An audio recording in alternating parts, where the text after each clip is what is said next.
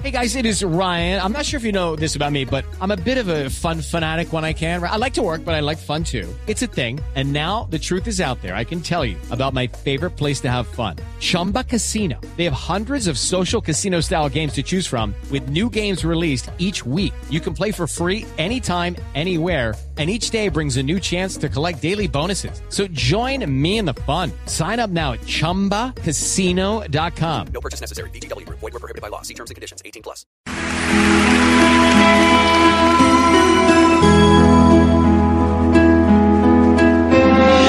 Sueña con un mañana, un mundo nuevo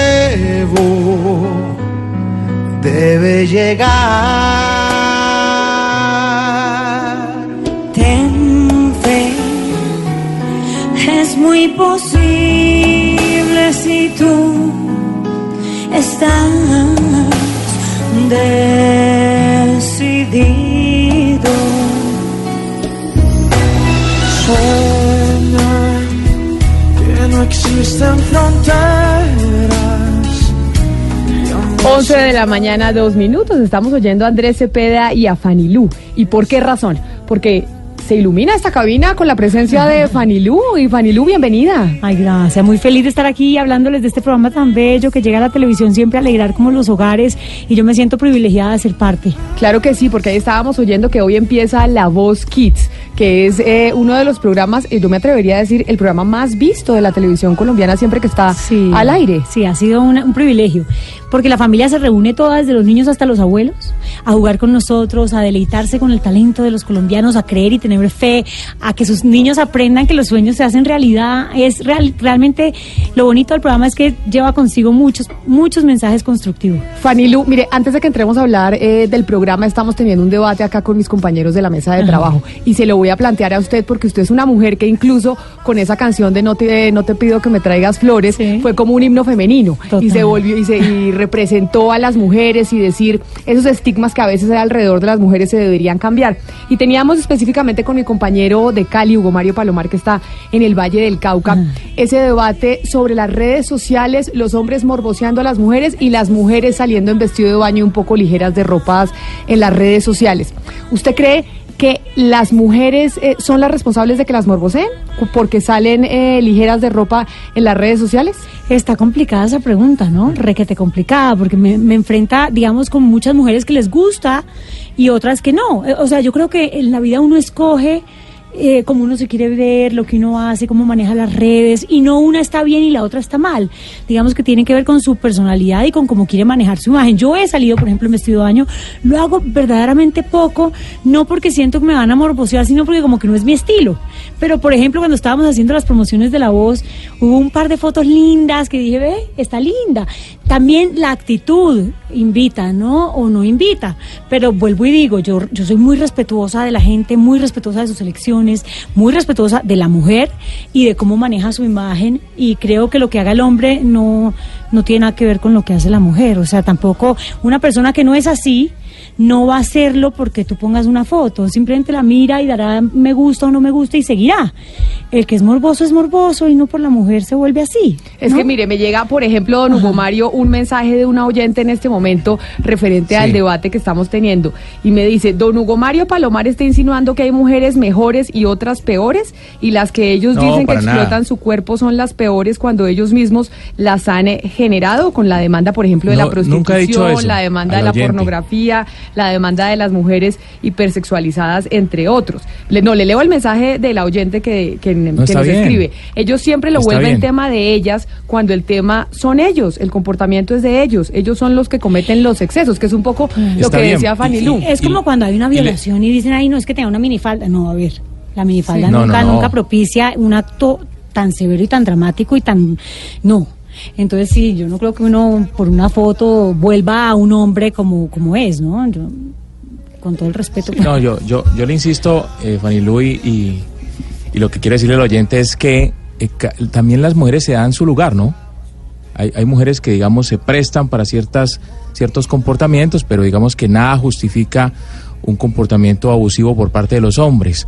Pero, pero la mujer debería también darse su lugar, hacerse respetar y saber en qué momento, en qué escenario puede o no eh, eh, exhibir su cuerpo. Es simplemente la, la, la anotación que he hecho esta mañana. No, claro, y yo lo que pasa es que estoy tratando de entenderlo porque yo sé que mucha gente piensa como usted, don Hugo Mario, mucha gente. Y yo creería que, por ejemplo, mi mamá, mi mamá es de las que a mí me decía, Camila, es que uno tiene que darse su lugar. Y yo no he entendido todavía qué es eso de darme mi lugar, don Hugo Mario. No, por eso le digo, a ver si nos explica. Camila, yo, no, yo, a Fanny Lu y ¿Eso Ana qué es? Cristina. ¿Qué es si eso? Ana Cristina, ¿usted entiende qué es eso? Mi mamá me lo A decía, Camila, uno tiene que Cristina, Ana su lugar. Cristina, Ana Cristina Restrepo, usted saldría bailando en un, en un streaming, en una transmisión de streaming en, en, en redes sociales. Por supuesto que Ana Cristina me va a decir que no. Igual Fanny Lu, igual Camila, no van a hacer eso. ¿Sabe que no? Sí. ¿Sabe que no? Y es que además, es que aquí nos estamos equivocando una cosa, es que uno no defiende lo que uno no haría, porque hay cosas que yo defiendo que hacen otras mujeres y que yo no haría, que no las puedo defender, pues porque no me gusta hacerlas, pero que está bien que ellas las hagan. A mí no me importa que ellas las hagan, si ellas se sienten bien haciéndola. Mire, el hecho de que hablemos de algo, por ejemplo, le doy un, ca- un caso muy eh, como ejemplo. Hay eh, una persona en Twitter, ella se llama Sandra Suárez. Ella hace pole dancing. Ella monta unas fotos absolutamente espectaculares y divinas.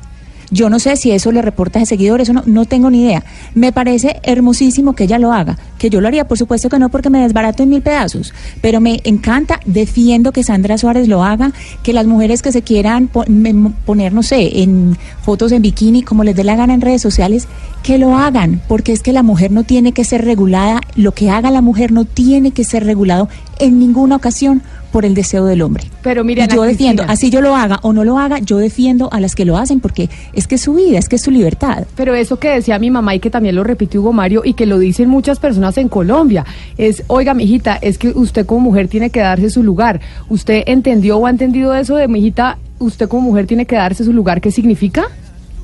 Eh, Camila, a mí lo que me enseñaron en mi casa, el lugar de la mujer, el lugar es la libertad. Y yo quisiera que mi hija entendiera lo mismo, que el lugar es la libertad. Pero entonces, don Hugo Mario, eso es lo que le enseñaron Mm. a Cristina, pero explíquenos usted, porque yo no he podido entender. No, no, pues es exactamente lo que le enseñó su mamá a usted desde pequeña, Camila. Eso es exactamente lo que yo No, pero considero díganos que- usted qué es el, cuál es el lugar de la mujer cuando se da su lugar, es No, cuál. no, no, no. Está bien la libertad. Yo no estoy diciendo que es que sea que, que la mujer no, es- no sea libre de hacer lo que le parezca.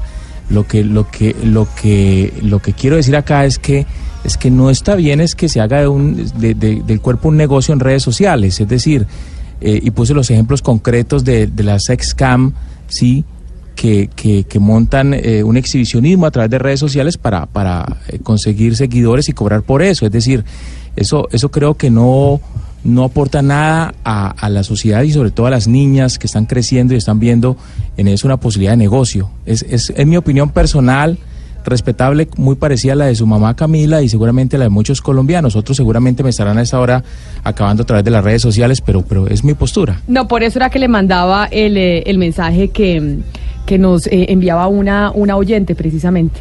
11 de la mañana, 9 minutos, pero bueno, Fanilu, ahora sí hablemos. Es que como no la tenía aquí, porque yo la he visto usted participando en foros de mujeres y nos me parece importante que usted nos, nos diera su opinión eh, sobre ese tema, pero además porque usted es una mujer supremamente hermosa y también se ha tomado fotos eso no significa que la gente tenga que andarla morboseando por ahí o que usted salga en vestido de baño para conseguir más seguidores, ¿o sí? No, por supuesto que no es de- y de hecho lo hago muy poco. A veces que digo, ve qué bonito, qué bonita esta foto que me tomaron, porque además yo no soy de andarme tomando fotos yo.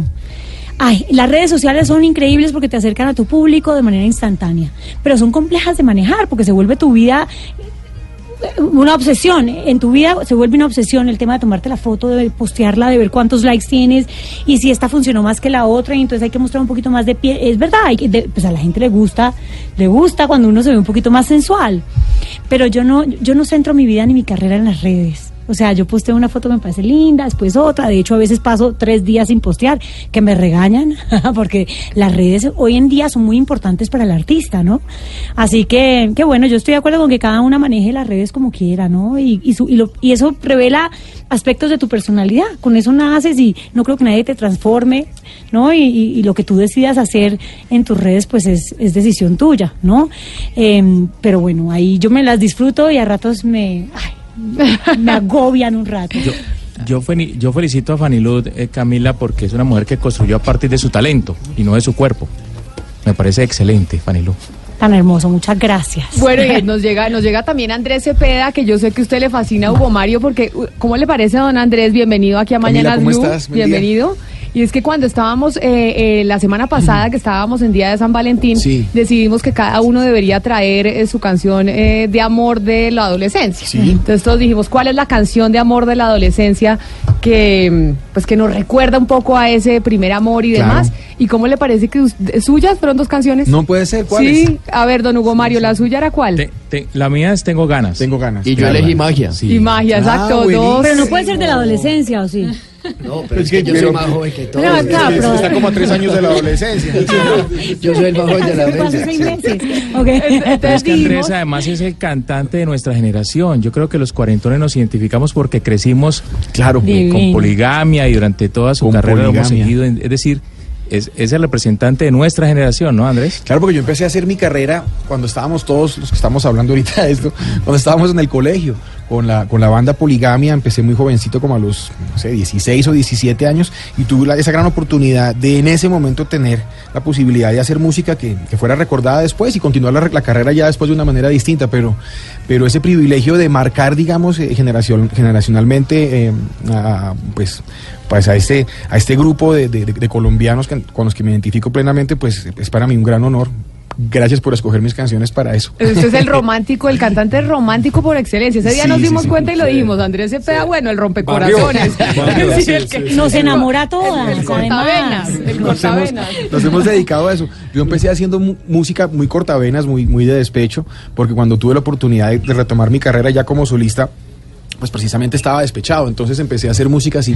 Y después empecé a, pues, a tener otras experiencias, pero siempre mi música iba orientada a hablar sobre esos temas, porque siempre me gustó mucho mm, llevar esas historias personales pues a las canciones, compartirlas y bu- bueno, qué gran sorpresa ver que hay mucha gente que también se puede identificar con ellas. Oye Andrés, vamos a hablar del programa y yo tengo una pregunta es. ¿por qué es necesario tener un programa de televisión para conseguir una estrella, ya sea joven, adulta o niño? ¿Por qué es necesario? ¿Por qué la necesidad? Yo Hasta- que vamos este- a hablar de la voz Kids, Sí, ¿no? claro, Estamos claro. que Yo, creo que este, este, este par de progra- este programa tiene un par de, de- de- de razones muy, muy fuertes para existir. Una de ellas, y creo que la principal, eh, bueno, obviamente el motivo del programa es, es descubrir talentos, ver niños, eh, per- permitir que nos asombremos con la, con la calidad del talento que sale de nuestra tierra, de nuestro país. Creo, creo que eso es importante, poder reconocer eso.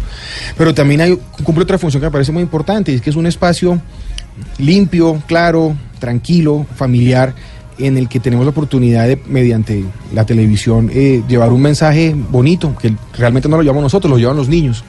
Y en un país tan complicado, con unas realidades tan difíciles, con un, con un día a día, con una cotidianidad tan, tan compleja, pues es un oasis, es un espacio que nos da para respirar, para pensar en un futuro mejor, para, para pensar que, que esas cosas que nos dicen y nos muestran los niños con sus actitudes y con sus participaciones en el programa, pues, pues son un mensaje para nosotros, ¿no? Que tienen que ver con la convivencia, con la manera de, de competir, con la manera de asumir las dificultades de la vida. Y estos chicos nos dan esa lección. Creo que eso es todavía más importante que el, que el concurso en sí. Miren, yo les quiero decir, ustedes empiezan programa hoy, nosotros empezamos Sí. este espacio hace unos tres meses más o menos y estamos presentes en las principales ciudades del país, para que no creamos que todo es Bogotá, No porque es nosotros Bogotá. creemos que no, que mucha gente cree que el centro de Colombia es Bogotá y no, hay otras partes y Hugo Mario está en el Valle del Cauca, pero Oscar Montes está en Barranquilla, para que cuando les hablen no sientan que hay alguien por ahí extraño hablándoles, Oscar.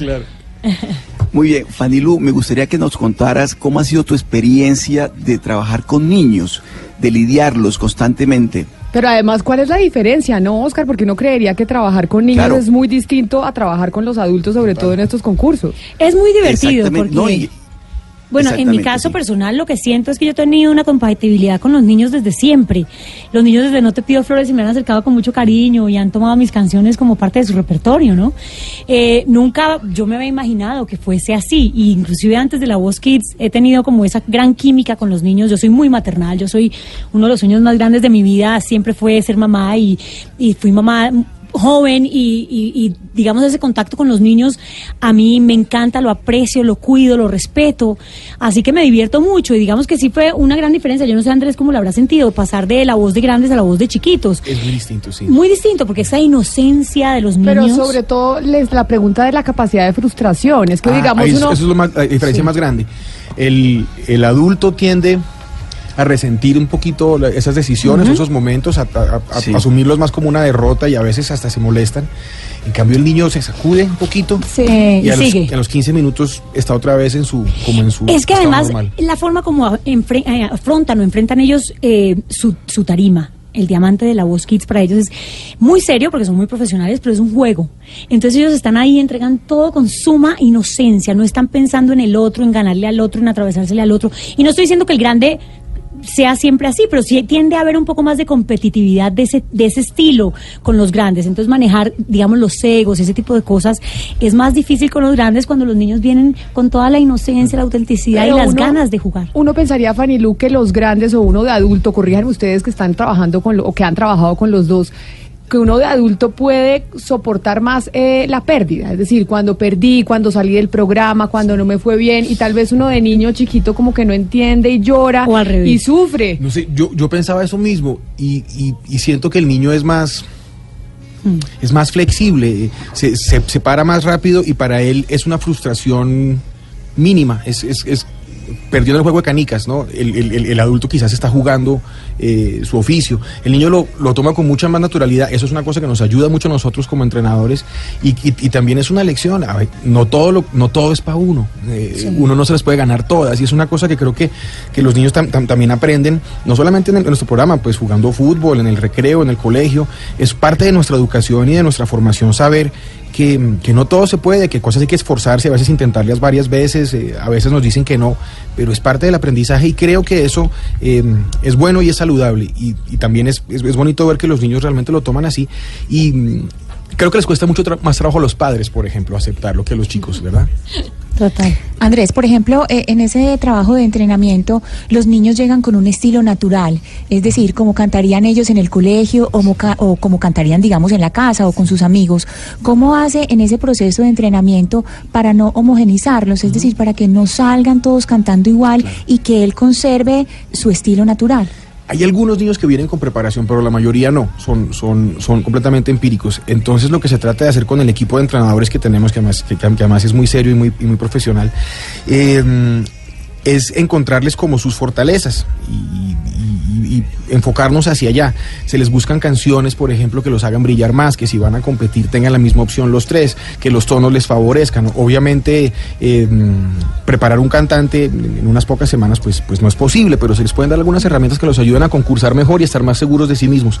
Y una de las cosas que más nos interesa in- inculcarles es eh, eh, la autenticidad Qué lindo cuando un niño no, no se parece a la voz de un artista famoso, cuando no trata de imitar al otro y tratamos de llevarlos como hacia eso, a que encuentren esa, esa identidad vocal, que además es una cosa que uno como artista siempre está buscando y cuando por fin la encuentra es donde las, cuando las carreras empiezan a, a florecer. Entonces tratamos de, de no emparejarlos, de respetarles mucho sus, sus diferencias y las cosas que los hacen únicos. Procuramos hacer eso. Fanilú, ¿qué, qué es más importante en este momento? ¿Que el niño tenga la capacidad de cantar bien o que se coma el escenario? Y se lo digo ¿por qué? porque la mayoría de cantantes urbanos, que son los rockstar de la actualidad, no tienen una gran capacidad de canto, pero sí tienen una gran capacidad de tarima. ¿Ustedes qué ven? De hecho, no vemos. Entonces, como son audiciones a ciegas, en esta primera etapa lo que importa es la voz. Lo único que nos lleva a voltearnos es eso. Eso que te toca el corazón, esa, eh, ese no sé qué que tiene cada uno de ellos, que tiene mucho que ver con lo que acaba de decir Andrés, con su singularidad, ¿no? Con de pronto el color de su voz, la dulzura de su voz, cómo interpreta una canción. Al darnos la vuelta ya nos sorprendemos y muchas veces le decimos al otro, volteate, volteate que te va a encantar, porque además de la voz, ahí ya entra en juego su encanto. ¿No? El cantante que encanta es el que estamos buscando, pero solo lo podemos buscar una vez lo veamos y eso es si nos giramos, de pronto nos perdemos por no voltearnos de alguno maravilloso, que de pronto ese día estuvo nervioso y no cantó como habitualmente canta, que puede, puede suceder, ¿no? Y el público también a veces uno lo ve súper emocionado y entonces uno dice, hay algo especial pasando ahí. Todos son especiales y todos van desarrollando su personalidad en el canto, pero inicialmente es esa voz mágica que te hace, la que te hace voltear. Pero normalmente un ganador de un programa como estos tiene que tener, tiene ambas, am- am- ambas cualidades, ¿no? Como- la soltura en escena y el manejo de esto, eh, más la voz. Pero en lo que dice Fanny, en un principio solo nos enganchamos en la voz y ya empezamos a descubrir el personaje. La gente no piensa que el proceso es así, pero es así. Nosotros no conocemos ni las historias. Entonces a veces te dicen, pero ¿cómo saca ese niño que viene desde tan lejos y le ha costado tanto llegar y deja el de Bogotá? Lo que pasa es que nosotros no sabemos eso. Oímos la voz, que no tiene nada que ver con su historia ni su realidad. Cuando salimos al aire Y- vienen los golpes de pecho. Claro, cuando salimos al aire decimos, ay, no, ¿cómo no nos volteamos en esa? Y nos pasa mucho. Claro. ¿Qué diferencia va a haber en este en esta voz Kids? Digamos que ya hemos tenido la voz Kids en otras oportunidades y por eso la gente sabe que empieza hoy y se van a enganchar porque es un programa maravilloso. Pero hay algo diferente, hay algo nuevo en este? Pues sí, que Fanny Lu viene pues a matar. Pero este, año nos tiene, matar. este año nos tiene, pero Los amo, los amo. Yo amo a mis hombres. Andrés y, y, y Yatra son, son para mí, pues, además me estimulan mucho, ¿no? El tenerlos ahí al lado para yo hacer mis locuras, para reírnos. Eh, yo les digo que sus encantos me, me arrebatan a mí los, los, los votos. Este año estoy votando porque, porque no haya ese encanto y porque se- no se vean tan lindos y porque las mujeres no se no chorreen la baba tanto, porque eso me Pero si perjudica. usted también se ve divina, entonces Ay, los hombres también van a querer irse con Pero es que mis, chicas yo sé que me aman, pero es que se, se mueren de Sí. amor. no, no, no. La verdad se dicha. Pero es- las mujeres van a estar conmigo este este año año. viene Fanny con una fuerza impresionante. Vuelve a decir lo que dijiste ahorita en el noticiero. ¿En serio? Que yo también soy qué? Team Fanny. Eso me tiene feliz. Estábamos hablando ahora antes de que usted llegara, Andrés, con Fanilu sobre las redes sociales. Y entonces me pidieron eh, también los oyentes que les preguntara que qué tanto les afectan las redes sociales. En las redes sociales hay una cantidad de críticas y probablemente ustedes como jurados cuando no cogen Ah, sí, un, sí. eh, un participante, por ejemplo, de Bogotá que tenía una historia de vida muy difícil y dice, Sí. pero ¿por qué lo dejan por fuera, etcétera, etcétera? ¿Qué tanto les afectan las redes sociales y las críticas y lo despiadadas que son eh, muchas es- veces eh, con la gente de la, de la, pues, de la vida pública? es un trabajo sucio. A nosotros nos, toca hacerlo y tomar ese tipo de decisiones. Y mm, por fortuna, pues es un tema más o menos ligero, pero, pero hay, gente que sí se lo toma a pecho y, queda triste porque su niño de su región o de su ciudad no, no quedó. Pero la gente no suele, no suele ser tan agresiva con este tema. Creo que el, espíritu del programa ayuda un poquito a, que eso sea así. Pero, mm, pero claro, no- nos toca afrontar las críticas sobre nuestras decisiones. Obviamente, eh, no sé, los primos, las tías, los vecinos del niño quieren que sea el ganador. Y cuando uno no permite que eso suceda, pues se molestan y nos lo hacen saber. Pero, pero, mm, pero creo que salimos más o menos bien librados porque son comentarios que no, que no, que no- nun- nunca pasan pues como de cierto tono, ¿cierto? Y yo creo que lo que pasa también es que los tres tenemos unas redes muy sanas. Nuestros seguidores siempre son como muy positivos. Ay, qué bueno. El lenguaje que usamos nosotros también invita a que de esa misma manera respondan. Y como decías tú, es un tema ligero, pero también nosotros manejamos mucho el respeto. Y yo creo que cuando eres respetuoso, la gente también es respetuosa contigo, pero no puedes darle gusto a todo el mundo. Eso sí es Entonces así. es complicado. Ana Cristina desde Medellín.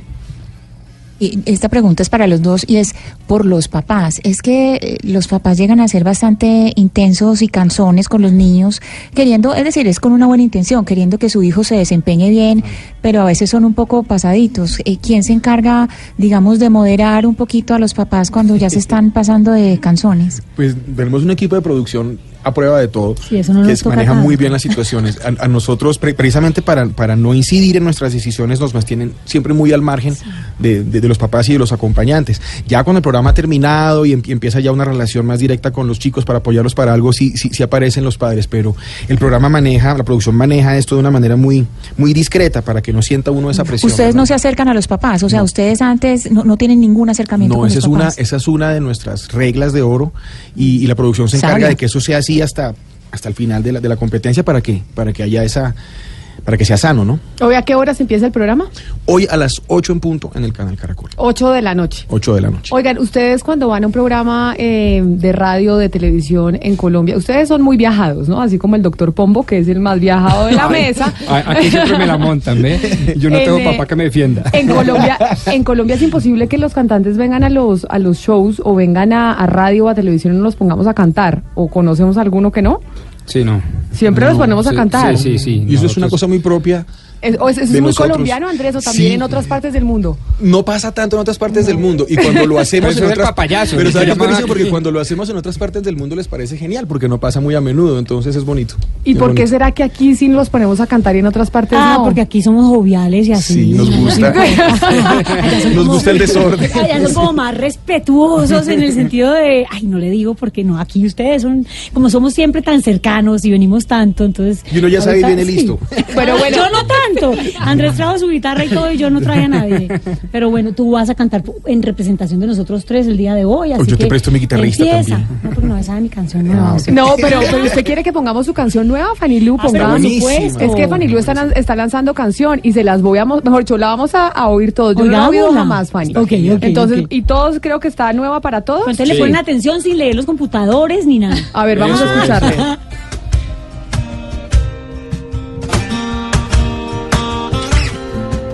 Porque aprendí a querer las cosas más sencillas, a disfrutar un buen café por las mañanas, a levantarme sin planear todos mis días y a ser feliz solo sabiendo que me amabas. Porque aprendí que lo mejor no tiene precio, que no se compre el corazón. Tú me enseñaste todas esas cositas bonitas y tiernas que solo tiene el amor. A ver el sol en medio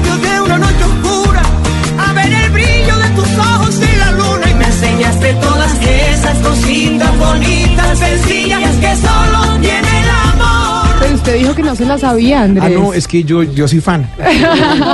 Yo soy fan. Y entonces ahora me lleva esta canción de Fanny Lu a preguntarles lo que, lo que iniciamos hablando con Andrés Cepeda siendo el eh, romántico por excelencia de Colombia. Y es uno siempre, o ustedes los artistas, siempre escriben eh, las canciones y les quedan mucho más fácil escribirlas cuando están enamorados o despechados.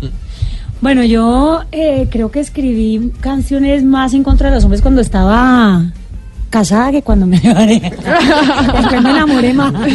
motivación. Sí, no, yo no sé, yo siempre he sido...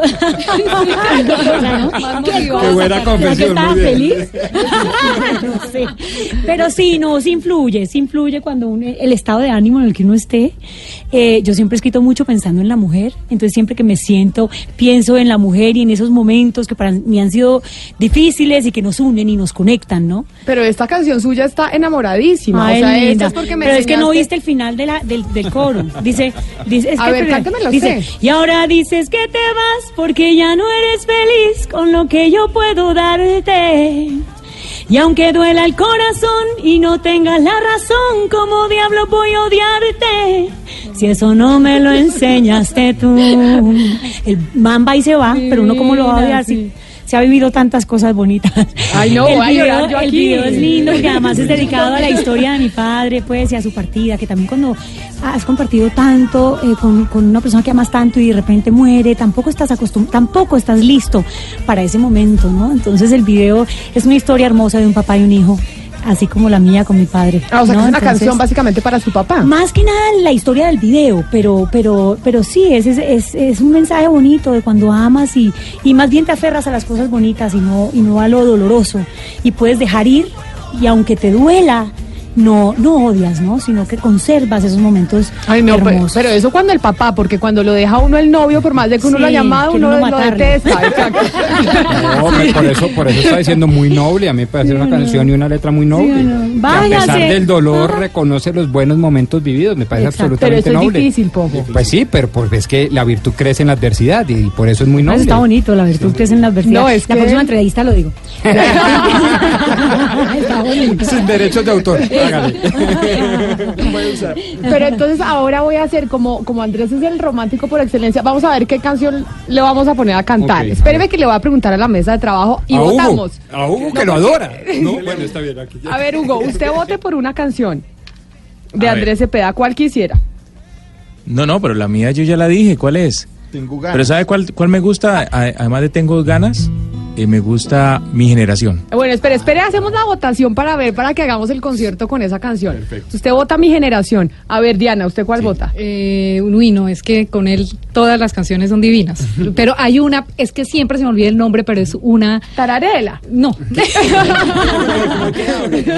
sí, es una, es una demasiado, demasiado sensible, que es algo que cuando lleguemos a viejos eh, nos, vamos a amar Sí, con la esa misma piel. sí. Es ¿Esa bella. cómo se llama? Es bella. Faltarán. Sí, Esa, esa, esa la quiero esa cantar. es Divina. esa canción. Faltarán. Esa canción. Esa ganó. Quiero darle, Es quiero darle el crédito al autor de esta canción, que es un gran amigo. eh, compositor que se llama Juan Gabriel Turbay, compañero mío en Poligamia. él, me, él me regaló esta canción para el, para el disco, se llama Faltarán. A ver, él, él ya dijo que quería cantar eso, entonces oigamos. Gané. Muy bien. Faltarán los amigos en la casa y faltará la comida en la despensa y a veces faltarán la pasión y las palabras, los detalles, las miradas, lo importante, las certezas. Faltará encontrarle un buen nombre a nuestros hijos. Faltarán los cuentos con príncipes y hadas y yo estaré tranquilo, seguiré tranquilo, pues si estás conmigo ya no hará falta nada. Ay, que esa más bella. No, es que mejor dicho. Mm, Faltarán los gritos y vendrá el aburrimiento. Ya no habrá más punta en mis lápices gastados, entre versos viejos y poemas repetidos, con canciones y suspiros reciclados. Nos haremos viejos forrados en piel. Llegará la muerte a besar nuestra almohada y yo estaré tranquilo, seguiré tranquilo, pues si estás conmigo ya no hará falta nada.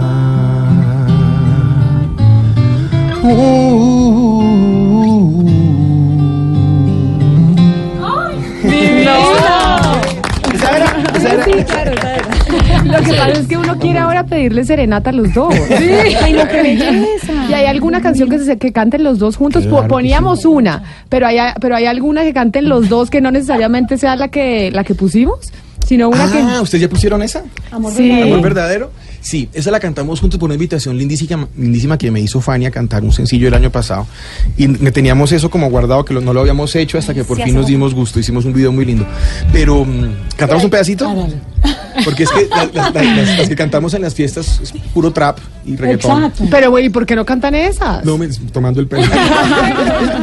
Ustedes no quieren oír a Andrés trapeando. No, no, Más. trapeando, van a ver trapeando más adelante.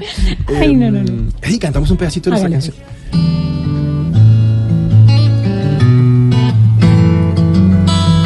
Si me bajas el sol, te regalo la luna y todas las estrellas a su alrededor.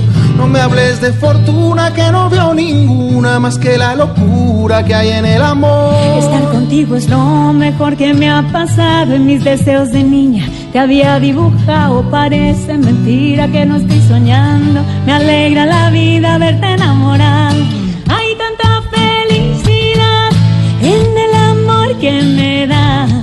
Me confunde la risa con las ganas de llorar. Puedo ver en tu mirada que estás soñando despierto. Nada es más grande mi vida que nuestro amor verdadero. Ay, sí, no, que quisiera dejarlos eh, cantando todo el programa. Sí. Quisiéramos un café concert, ¿o, o qué, Pombo? Sí, no, no, café, café lo que se está, el ponga al frente, pero que canten sí. todo el, todo el programa maravilloso. Hagamos una más, ¿les parece? Sí. Pidamos una más, pero entonces voy a decirle, a ver, le pregunto a Ana Cristina, ¿usted cuál quiere? Desesperado. La canción más hermosa que tiene Cepeda es Desesperado. Pues, a lo que- o sea, cada uno va a pedir una canción para dedicar.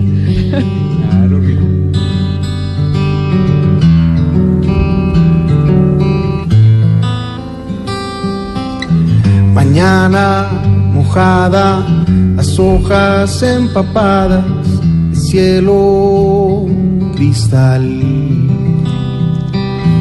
El plato grasiento, los huevos estrellados, tu almohada ahí.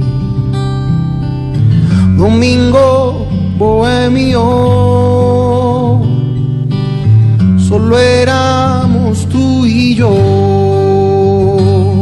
Y tú que te vas, justo en el mejor momento vienes y te vas. Y yo aquí, roto, dañado, un poco desesperado. No! No. Nos enamoramos todos, Andrés y Fanny nos enamoramos. Mucha suerte con el programa esta noche. Ah, qué rico. Nos vemos a las 8 para que vean el estreno de La Voz Kids. Está hermosísimo el programa. ¿Cuánto tiempo dura el programa? Es decir, ¿en meses? En meses Hasta vamos mayo. hasta mayo, hasta más poquito más de la mitad de mayo. Es decir, los vamos a tener en nuestras casas todos los días de lunes a viernes de aquí a mayo. Sí, lo lamento. No. Fanny Andrés Cepeda, los dos, muchas gracias por Ay, venir. a Esta es su casa. Estamos felices. Realmente que siempre cuando comienza el programa es un momento de gran felicidad para nosotros. Bueno, y los tendremos Invadir entonces en hogares, aquí también. eso. Claro, cuando quieran, aquí, Aquí, estamos. aquí los tenemos para ver qué pasa con los niños y quiénes son los que van a ganar.